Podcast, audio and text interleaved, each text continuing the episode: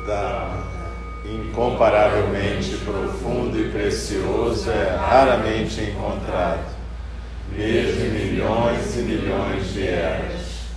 A nós é dado vê-lo, ouvi-lo, recebê-lo e guardá-lo. Oxalá possamos verdadeiramente compreender e praticar o significado das palavras do Tathagata.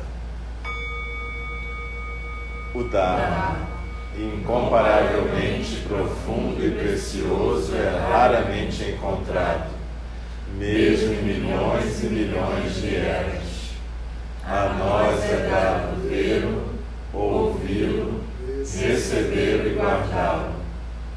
Oxalá possamos verdadeiramente compreender e praticar o significado das palavras do Tathagata o Dharma, incomparavelmente profundo e precioso, é raramente encontrado, mesmo em milhões e milhões de eras. A nós é dado vê-lo, ouvi-lo, recebê-lo e guardá-lo.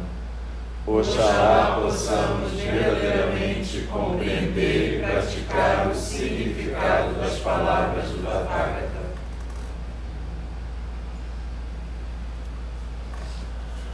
Então vamos retomar a nossa prática de zazen, prestando atenção na expiração, na postura. E deixando as palavras fluírem exatamente como a própria respiração. Simplesmente correndo como a correnteza dos sons do mundo.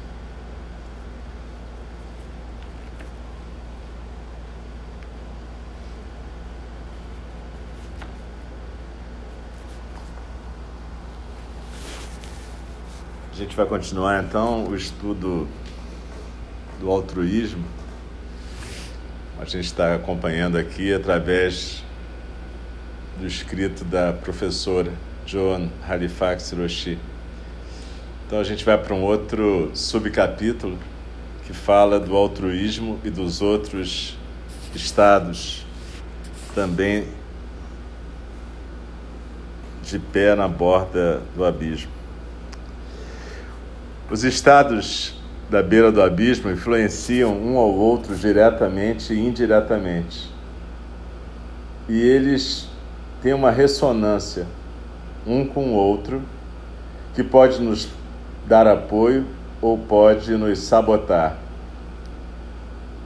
A empatia saudável por aqueles que sofrem pode inspirar gentileza, cuidado amoroso e altruísmo. Se encontramos alguém que está sofrendo algum tipo de bullying, ou que está sendo sujeito a uma violência sistêmica e a um abuso direto, nosso altruísmo e integridade nos compelem a intervir. O altruísmo também é uma plataforma poderosa que nos leva a um engajamento dedicado. Entretanto, se não formos capazes de regular a nossa empatia, podemos passar a sofrer de uma perturbação pessoal e ficarmos incapacitados para servir. Ou então podemos reagir defensivamente de uma forma não habilidosa e provocar dano para os outros e para nós mesmos. Se as nossas ações altruístas não forem congruentes com nossas sensibilidades morais, estaremos destinados a ser capturados pelo sofrimento moral. Se ficarmos presos no altruísmo patológico, frequentemente se seguem desrespeito e menosprezo por aqueles que originalmente tentávamos ajudar. Quando o altruísmo não é saudável, Frequentemente também o resultado é o burnout.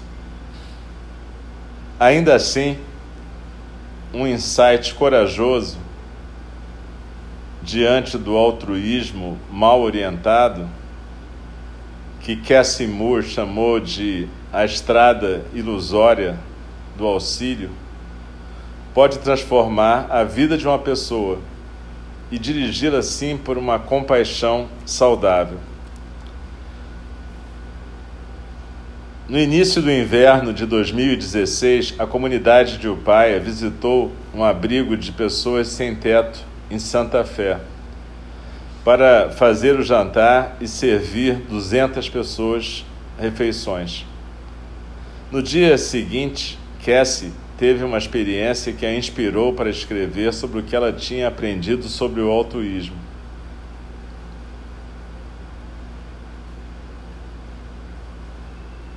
No dia seguinte do jantar, no abrigo, na rua Marcy, em Santa Fé, eu cruzei no caminho com uma das pessoas sem teto. Nossos olhos se encontraram no meio da calçada. Nossos corações se encontraram de alguma forma naquele momento. Eu compreendi quão sem medo dele eu estava. Isso é novo para mim. Não quer dizer que eu estava sem medo de uma maneira selvagem ou descuidada. Eu estou muito consciente do discernimento sábio que é requerido para encarar o mundo neste corpo feminino pequeno que tem. O homem sorri. A sua barba longa se move com o seu sorriso. E eu aceno de volta como se eu estivesse fazendo algum tipo de reverência. Isso me parece normal e humano. Totalmente não mágico, mas profundo. À medida que eu caminho, eu sinto a culpa como uma pérola metálica fria crescendo no meu estômago. Alô, culpa. O que, que significa essa capacidade de ver minha própria face num homem sem teto? O que significa olhar para isso como alguma coisa nova? Esse tipo de vergonha me parece correto. Não é que eu tivesse ignorado até então a questão dos sem-teto, de forma alguma. É simplesmente que eu tinha colocado isso como alguma coisa do outro. Eu não podia me ver nisso.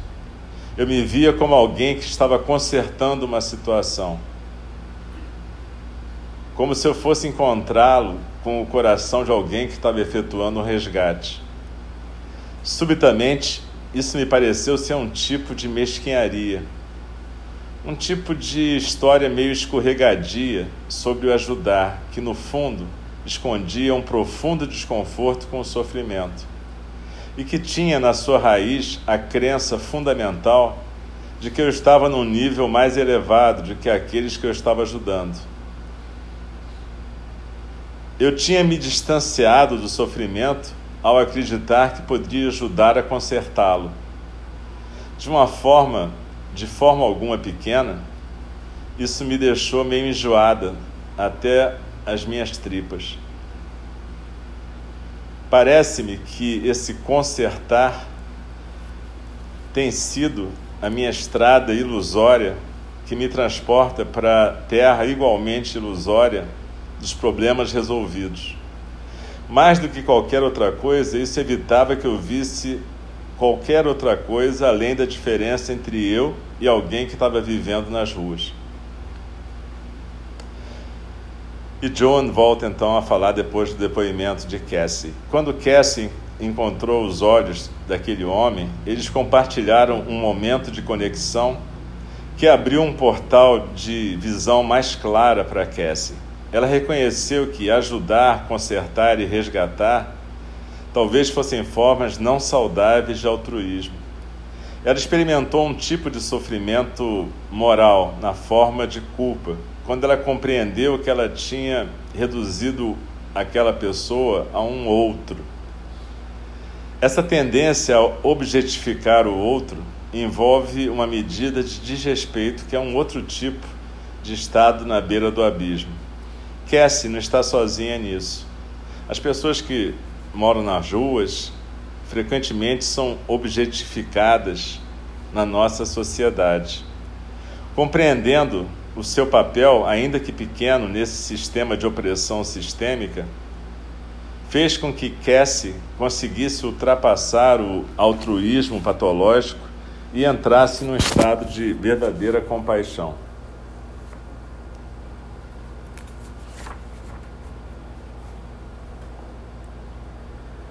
A história de Cassie me lembra de um importante ensinamento da doutora Raquel Naomi Raymond. Ajudar, consertar e servir representam três modos diferentes de ver a vida. Quando você ajuda, você vê a vida como uma coisa fraca. Quando você conserta, você vê a vida como uma coisa quebrada. Mas quando você serve, você vê a vida como um todo inteiro e forte. Raymond explica que esse ajudar normalmente se baseia na desigualdade.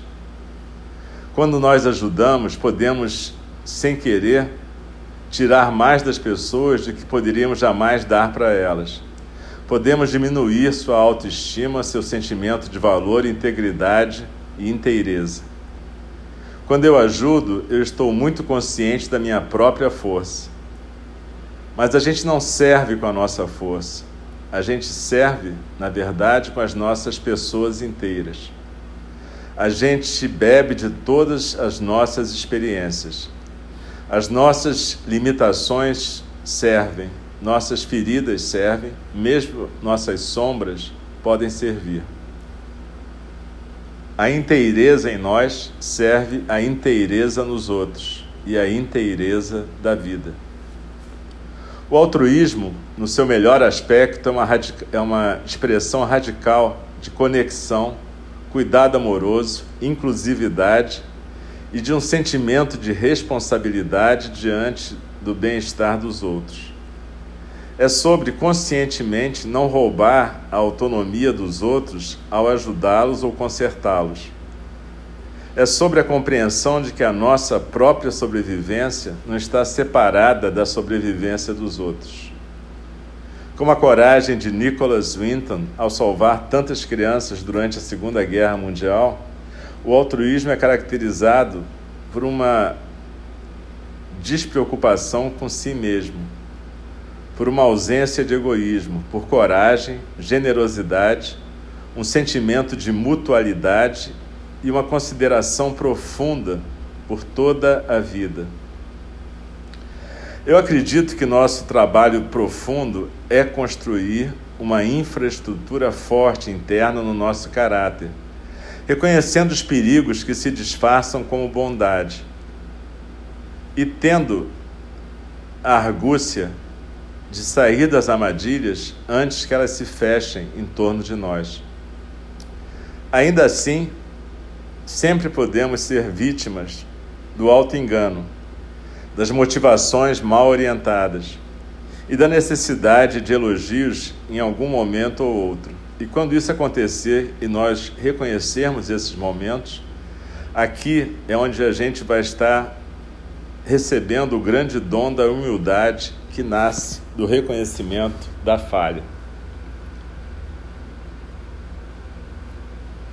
E agora, John vai começar a falar de práticas que podem dar apoio ao altruísmo saudável.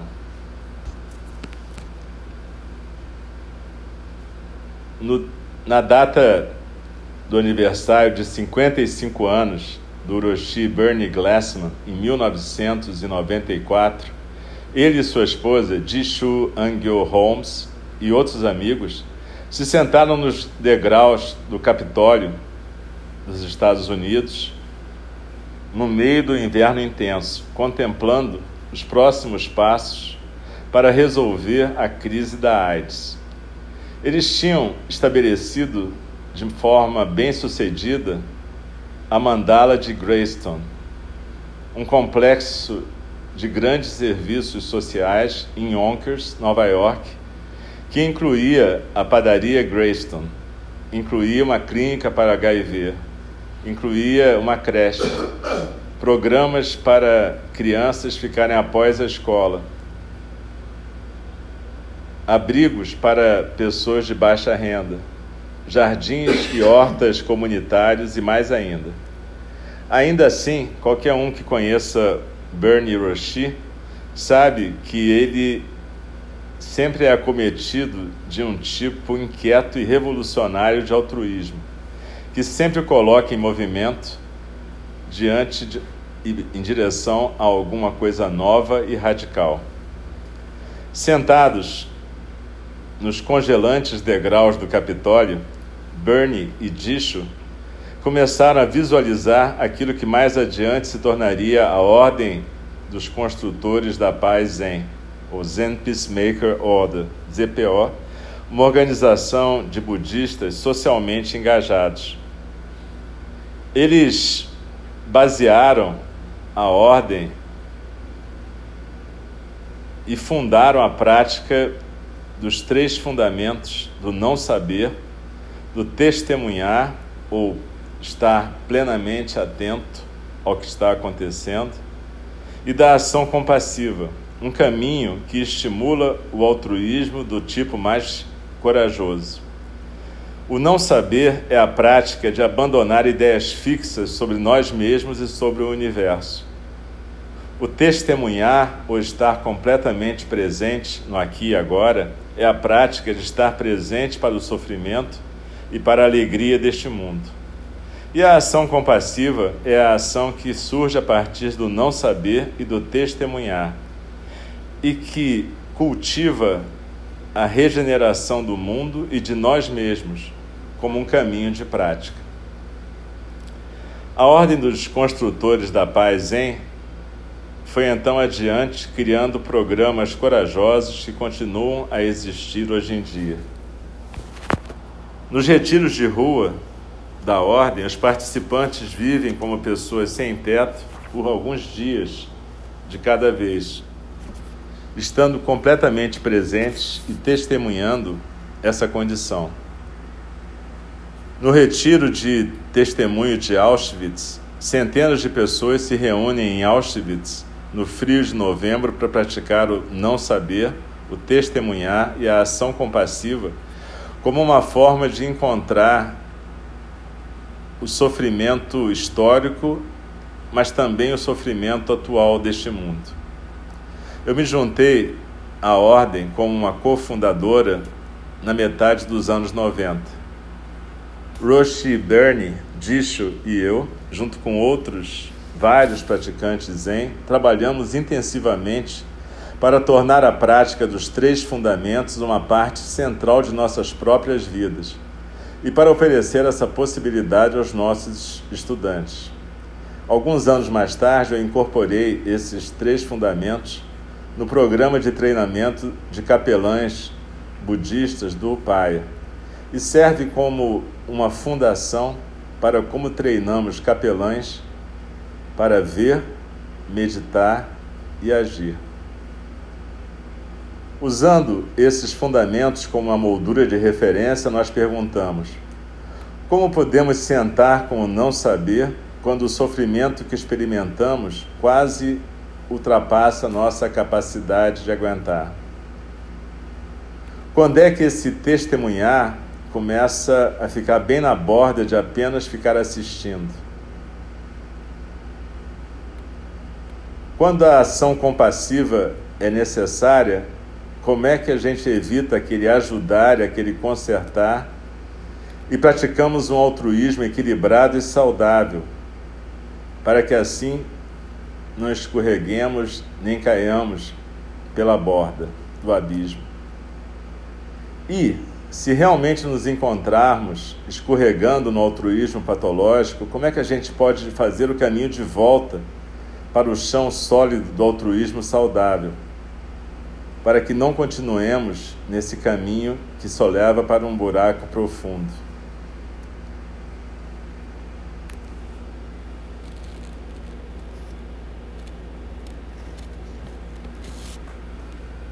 E aqui a gente vai começar a estudar junto com a Aroshi exatamente esses três fundamentos da nossa prática que também são os três fundamentos da Ordem dos Construtores da Paz em a qual o nosso centro é afiliado.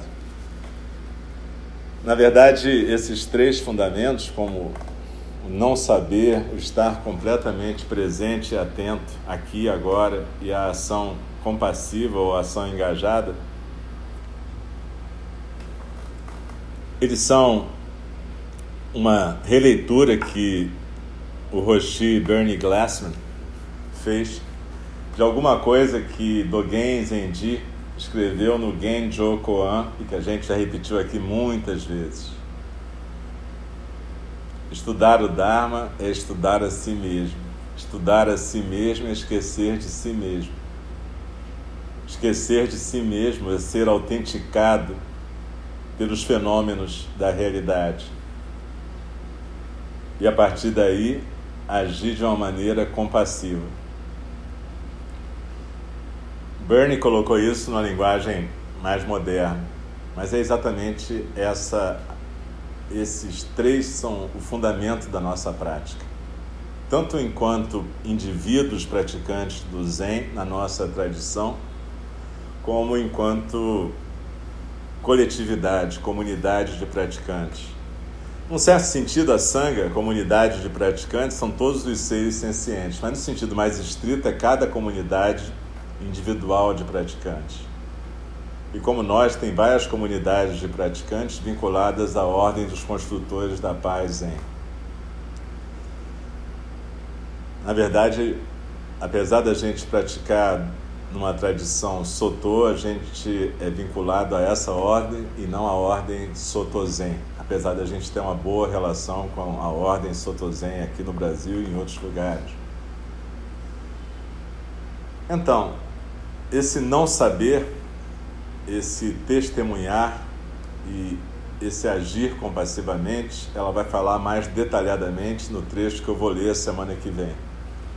E no dia 18 a gente vai ter a chance de, na fala do Dharma, ter a presença da Sabine, nossa irmã, que foi ordenada aqui e de novo fez votos na Zen House em Berna, na Suíça, junto com a Bárbara Rochi, que já esteve aqui também e que é Maroshi da Ordem dos Construtores da Paz em. Então a Sabine quis retomar os votos lá. E ela pôde, durante o ano passado, esse ano que ela viveu lá na Zen House, ela participou de mais de 10 retiros, inclusive retiro de rua, retiro em Auschwitz, esses tipos de retiros todos que a Ordem faz e ela vai poder relatar para a gente um pouco da experiência dela, o que vai ajudar a gente a entender um pouco melhor o que, que são esses três fundamentos. Então foi muito auspicioso que isso pudesse acontecer, a vinda dela para o Brasil nesse momento, que ela vai voltar para a Alemanha depois, mas essa vinda exatamente nesse momento em que a gente está estudando os três fundamentos e onde a gente está entendendo como surgiu a ordem dos construtores da paz em. Então, semana que vem, dia 11, eu vou possivelmente acabar esse capítulo do altruísmo, falando dos três fundamentos, através de, da escrita de John Halifax Roshi. No dia 18, a Sabine, então, vai estar corporificando o Dharma, explicando para a gente o que aconteceu com ela nessa experiência. Mas de qualquer maneira, a gente já pode, durante essa semana, ir pensando em que, que é não saber, o que, que é estar completamente presente e atento e o que, que é a ação compassiva. A gente já teve algumas pistas nessa introdução que Roshi Jones fez. Esse não saber é muito difícil, é fácil de falar, esse esquecer de si mesmo. Mas é difícil de fazer, porque a gente tem um monte de ideias pré-concebidas sobre nós mesmos e sobre os outros. Apesar da gente dizer que acredita na impermanência e que nada é fixo, a gente tem uma historinha fixa que a gente chama de ego. E a gente acredita profundamente nessa história e acredita profundamente em tudo que a gente acha que é verdade.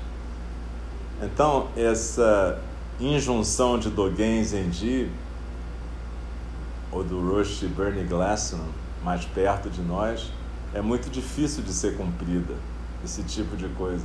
Tipo aí, larga o que você acredita que você sabe. A gente pode experimentar fazer isso essa semana e a gente vai ter uma ideia de como é difícil.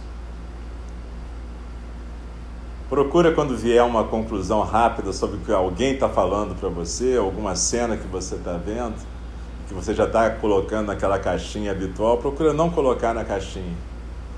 Procura fazer aquilo que é o primeiro fundamento, não saber. Abre mão daquilo que você acha que sabe e passa para o segundo passo, que é estar completamente presente, testemunhar, tentar estar realmente testemunhando a miríade de fenômenos. Né? É isso que o Dogen chama de ser autenticado pela miríade de fenômenos e que, na verdade, significa apenas testemunhar, não projetar fora aquilo que você imagina. Então, esses dois primeiros fundamentos são muito intimamente ligados.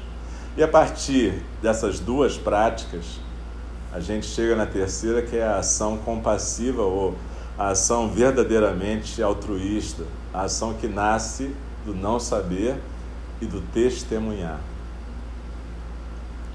A gente pode, mesmo sem ter muito conhecimento disso tudo, a gente pode praticar essa semana e depois, semana que vem, quando a gente escutar o que a John vai falar sobre isso, a gente pode comparar com a nossa própria experiência. E assim vai ser muito mais rico para a gente que a gente vai escutar aqui semana que vem e depois o que a gente vai escutar da Sabine também. A gente amanhã, e, quinta e sexta, a gente dessa semana não vai ter prática aqui devido ao retiro do Rohatz. Muitos de nós vamos para um retiro lá em Friburgo, onde a gente vai estar praticando em homenagem ao Rohatz, que na verdade é uma semana que na tradição Sotô é dedicada à comemoração da iluminação, do despertar do Buda Shakyamuni. Tradicionalmente, esse despertar é comemorado no dia 8 de dezembro, na tradição Sotô, lá no Japão e também no mundo inteiro, de centros que seguem essa tradição. Normalmente se faz um retiro. Mas mesmo quem ficar no Rio, pode fazer um retiro pessoal, continuando a trabalhar, fazendo o que tem que fazer, mas procurando prestar mais atenção na sua própria prática, aproveitando essa questão dos três fundamentos. E talvez no dia 8 lembrando um pouco mais dessa, desse despertar do Buda Shakyamuni. 8 de dezembro, na nossa tradição, é dia de Nossa Senhora da Conceição e dia de Oxum no Candomblé. 8 de dezembro, portanto, é um dia que parece ter uma carga espiritual interessante em várias tradições religiosas. Por que eu não sei. Mas o fato é que nesse dia 8 a gente vai estar celebrando então Nossa Senhora da Conceição, Oxum e o próprio despertar do Buda. E a gente pode, no dia 8, pensar um pouco sobre a nossa própria prática. Sentar no dia 8, respirar, lembrar dos três fundamentos e agradecer colocar um sentimento de gratidão para o Buda Shakyamuni por ter se dado ao trabalho de praticar e ter se dado ao trabalho de transmitir a prática para nós. Seja como for, a gente praticando de uma forma mais competente ou mais incompetente, tanto faz. O importante é que de alguma forma a gente foi agraciado com o Dharma nessa vida e de alguma forma a gente está tendo acesso a essa prática toda.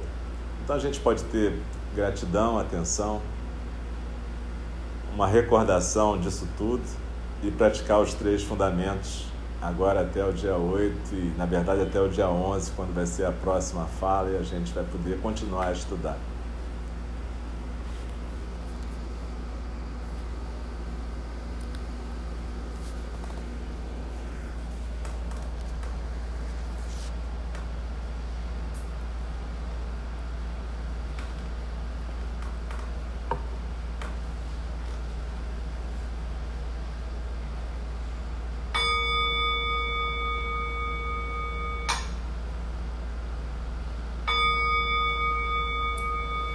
As criações são inumeráveis.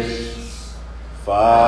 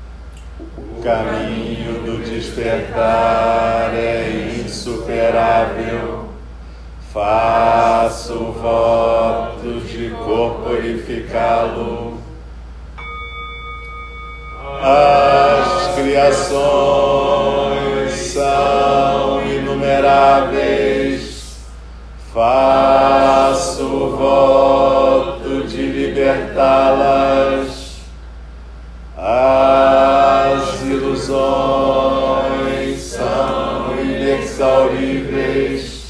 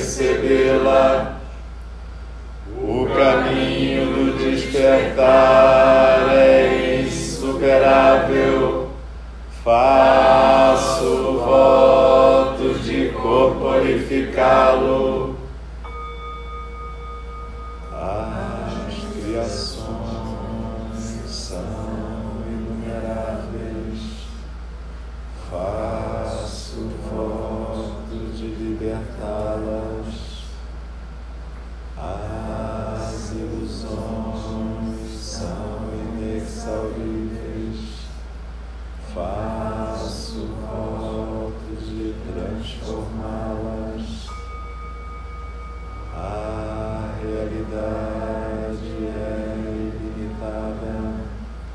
Faço voto de percebê-la. O caminho do despertar é insuperável. Faço voto de corporificar.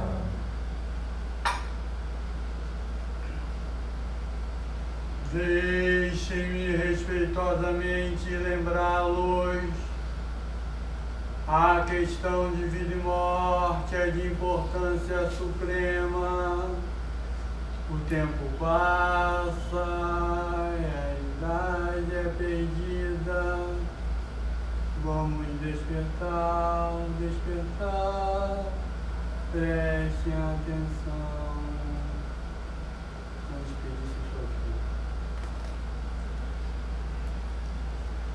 90 antes de terminar. Mas é aquilo que a Marvel faz. Depois que passa o crédito, tem mais um pedacinho do filme. Né? É. Aí quem for escutar isso na gravação, que desligar nessa hora dos votos, não vai escutar esse, esse outro pedaço. Mas é só para a gente lembrar o seguinte. É, os quatro votos são uma outra releitura dos três fundamentos, se vocês perceberem. Quando a gente fala as criações são inumeráveis, faço o voto de libertá-las, a gente está dizendo primeiro que a gente faz um voto. Isso a gente repete quatro vezes. É para colocar uma aspiração e uma determinação. A gente vai repetindo essas afirmações para a gente afirmar que a gente vai procurar fazer isso. Quando a gente fala em libertar as criações, não são só os seres, são também as criações mentais. Significa esse não saber. Deixar ir embora, deixar as criações livres, não ficar se agarrando às criações. Isso também está presente no segundo voto, as ilusões são inexauríveis. Aí a gente está falando das nossas formas de construir uma percepção da realidade. São ilusões e são inexauríveis, não vão acabar nunca, mas a gente faz o voto de transformá-las. Transformá-las como? Através desse estar completamente presente e atento. A realidade é ilimitada, faço o voto de percebê-la. Estar completamente presente e atento significa que eu posso perceber a realidade. Esse, essas três primeiras linhas, então, tem a ver, três primeiros votos têm a ver com os dois primeiros fundamentos. E o último voto, quando a gente fala o caminho do despertar é insuperável, faço o voto de corporificá-lo, significa que a gente faz um voto de deixar fluir através do nosso corpo o caminho que o Buda ensinou, o caminho da ação compassiva, a ação totalmente engajada, compassiva, ou seja, o próprio Dharma que flui através da nossa existência singular. Então, isso é mais uma forma de lembrar. A gente vai, quando vocês estiverem estudando o budismo, vocês vão perceber que tem várias formas de colocar a mesma coisa. Foi uma maneira que o Buda Shakyamuni, os professores posteriores tiveram de fazer a gente poder guardar alguma coisa. Lembre que durante 200, 300 anos o Dharma foi transmitido apenas na forma oral. Então era importante que você repetisse de várias formas as coisas para que aos poucos aquilo pudesse entrando na nossa forma de existir. Isso em parte está preservado nessa coisa que a gente faz de repetir as recitações em geral três vezes. É uma maneira não só da gente guardar, mas é uma maneira de ir gravando na nossa mente o que está acontecendo. Então, cada vez que a gente repete esses votos, a gente está falando dos três fundamentos. E isso vai ajudar a gente a lembrar dos três fundamentos quando a gente estiver fora daqui também. E é isso. Quem quiser é, ficar com a gente hoje para tomar sopa, vai ser bem-vindo, como sempre e que a gente tenha uma boa prática nessa semana.